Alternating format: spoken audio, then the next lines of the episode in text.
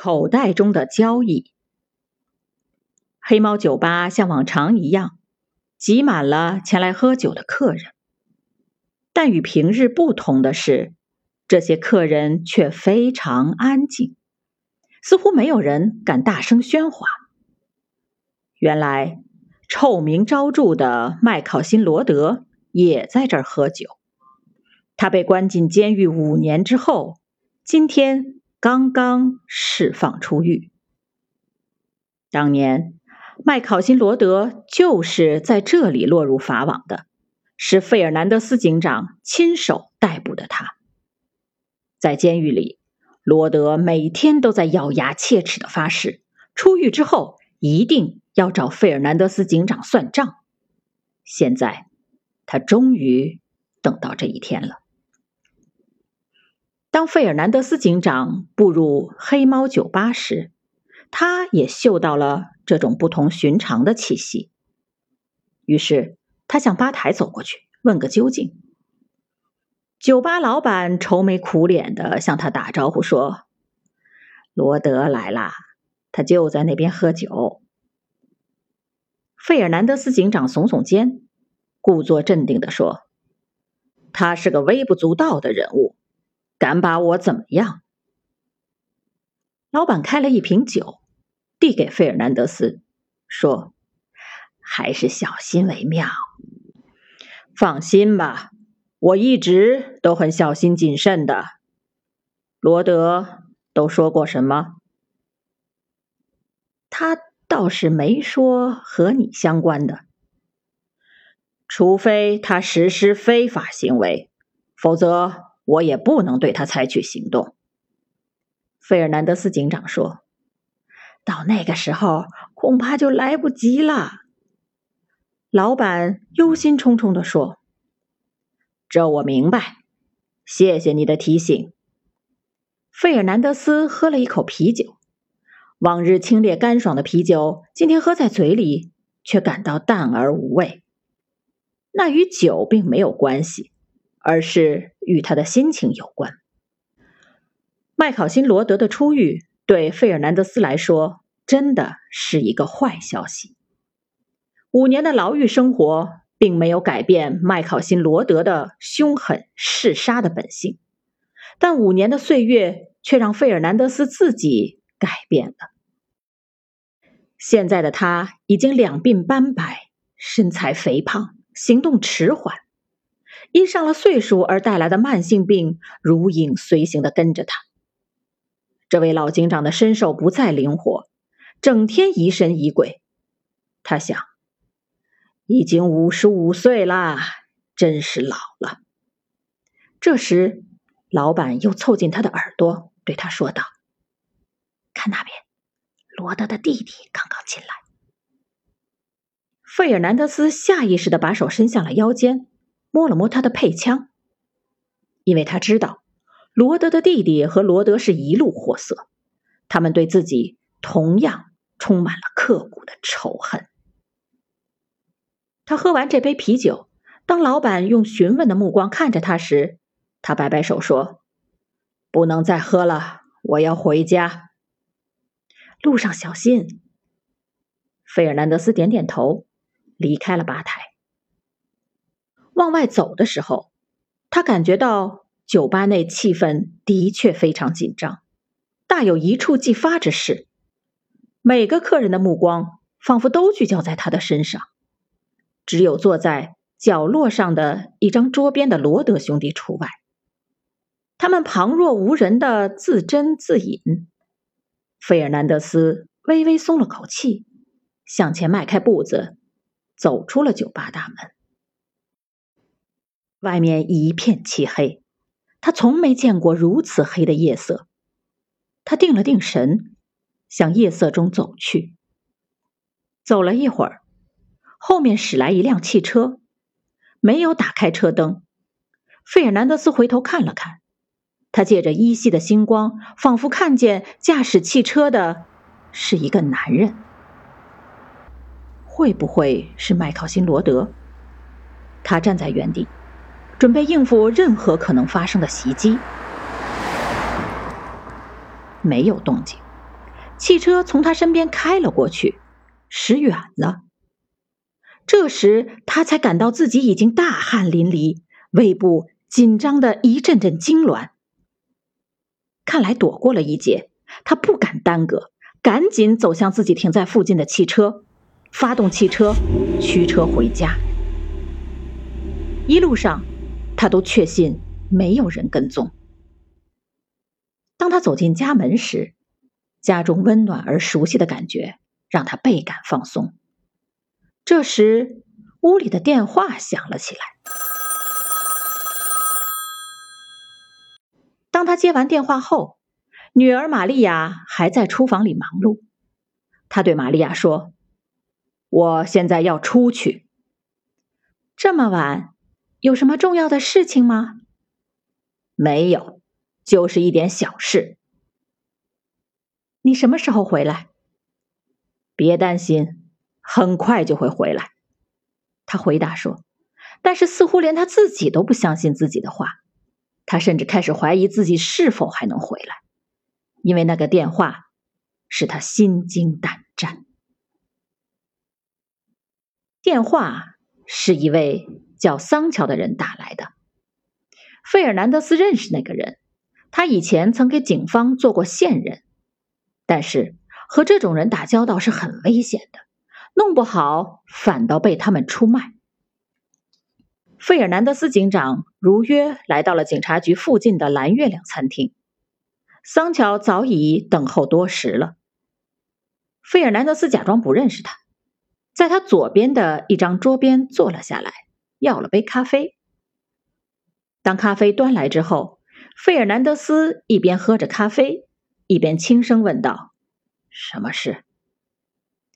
桑乔警惕的环顾了左右，然后把杯子举到嘴边，做了个掩饰的动作，轻声说：“圣路易有一个叫昆汀的人，他有样东西想请你看看。”费尔南德斯点点头。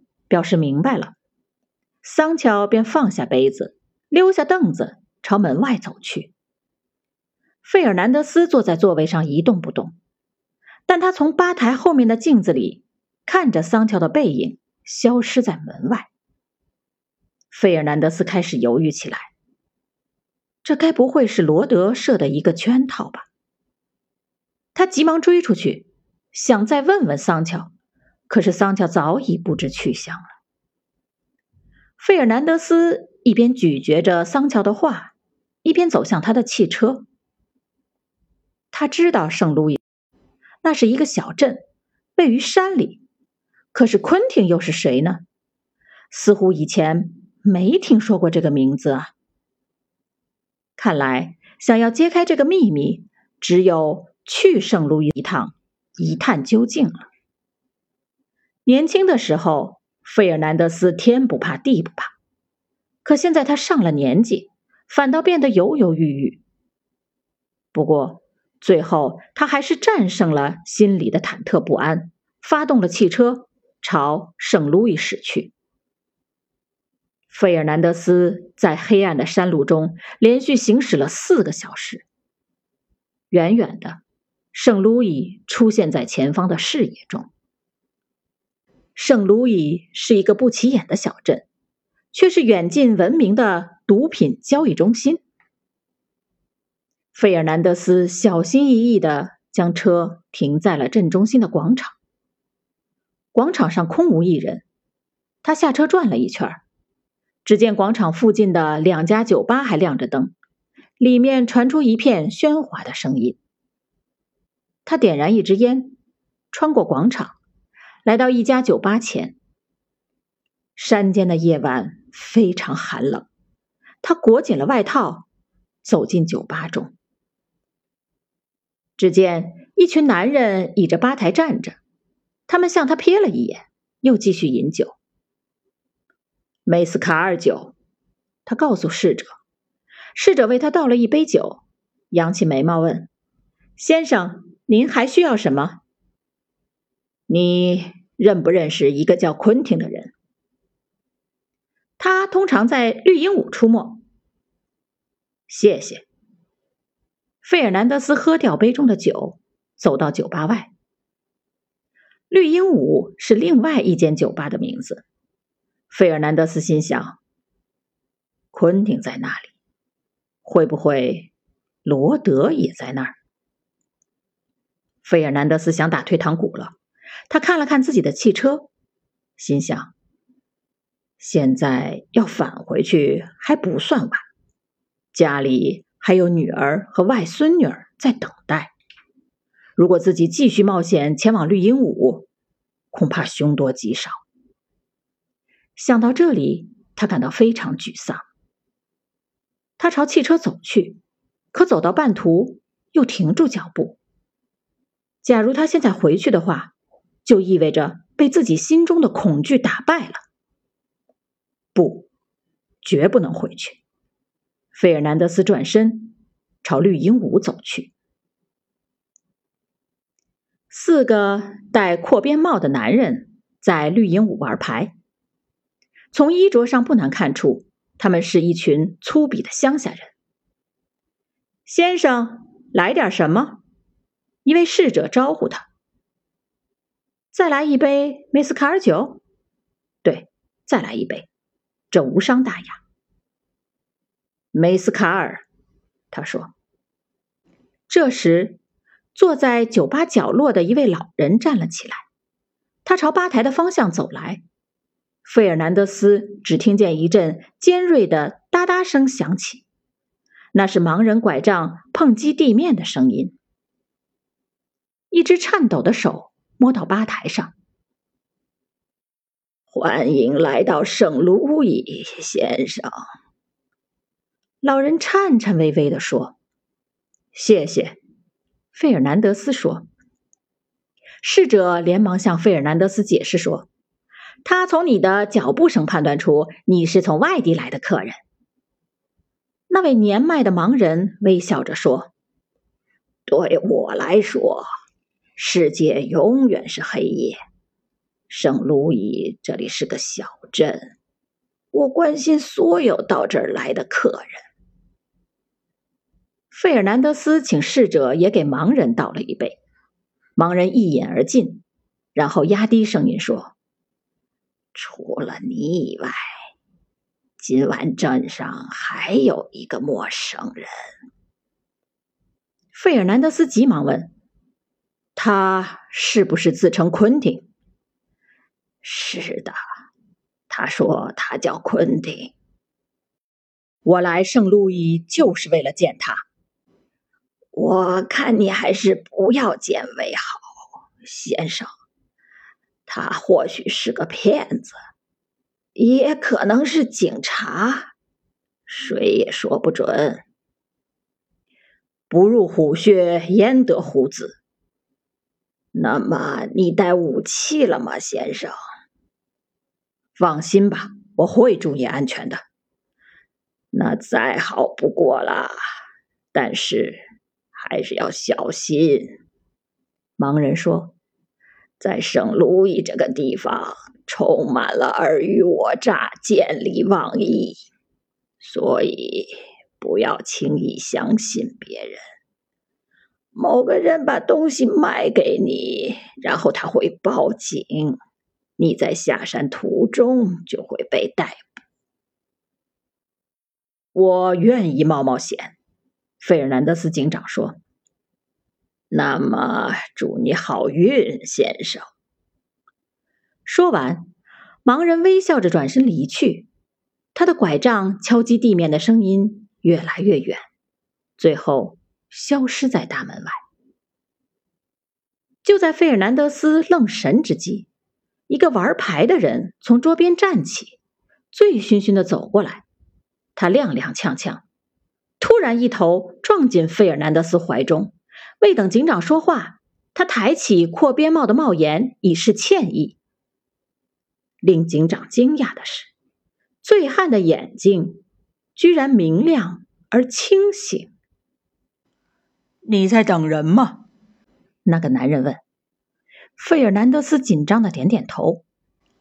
随我到外面来，自会有人与你联系。他随着那个男人走出酒吧，在广场的长椅上，不知何时躺了一个人。酒吧里的那个男人吹了一声口哨，那人立即站了起来，向费尔南德斯点点头。“跟我来，先生。”长椅上的那个人说道。费尔南德斯跟着他，他们从一条迂回曲折的路绕到镇边，最后来到了一幢由茅草铺顶的粗陋房屋面前。费尔南德斯仔细的看着那幢房屋，不知什么时候，带路人离开了，消失在黑暗中。现在四周万籁俱寂，房屋里也没有一丝光亮。他心里开始忐忑不安起来。如果此时赶紧返回停在广场上的汽车里，仍有机会逃到安全的地方。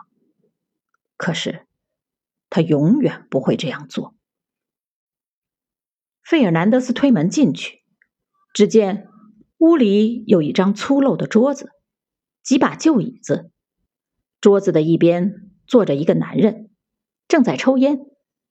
想必他就是昆汀了。昆汀冲着费尔南德斯点点头，同时他注意到警长额头上渗出细密的汗珠，就说。你一定赶了很长的路吧？的确很长，费尔南德斯回答说。这时，他注意到桌子上有一个帆布袋，他不禁皱起眉头，心中充满了疑惑。我想和你谈笔交易，先生，昆汀说。是这口袋里的？难道还会有别的吗？费尔南德斯眉头一皱，昆汀微笑着说：“也许你想要别的，不过我告诉你，这袋子里是大麻。如果你对此不感兴趣的话，我有兴趣。太好了，不过我想你一定希望亲自鉴定一下，对吧？”昆汀漫不经心的将帆布袋推到警长面前。但是，警惕的费尔南德斯警长并没有贸然打开袋子。他问昆汀：“你知道我是谁吗？谁让你在这儿等我？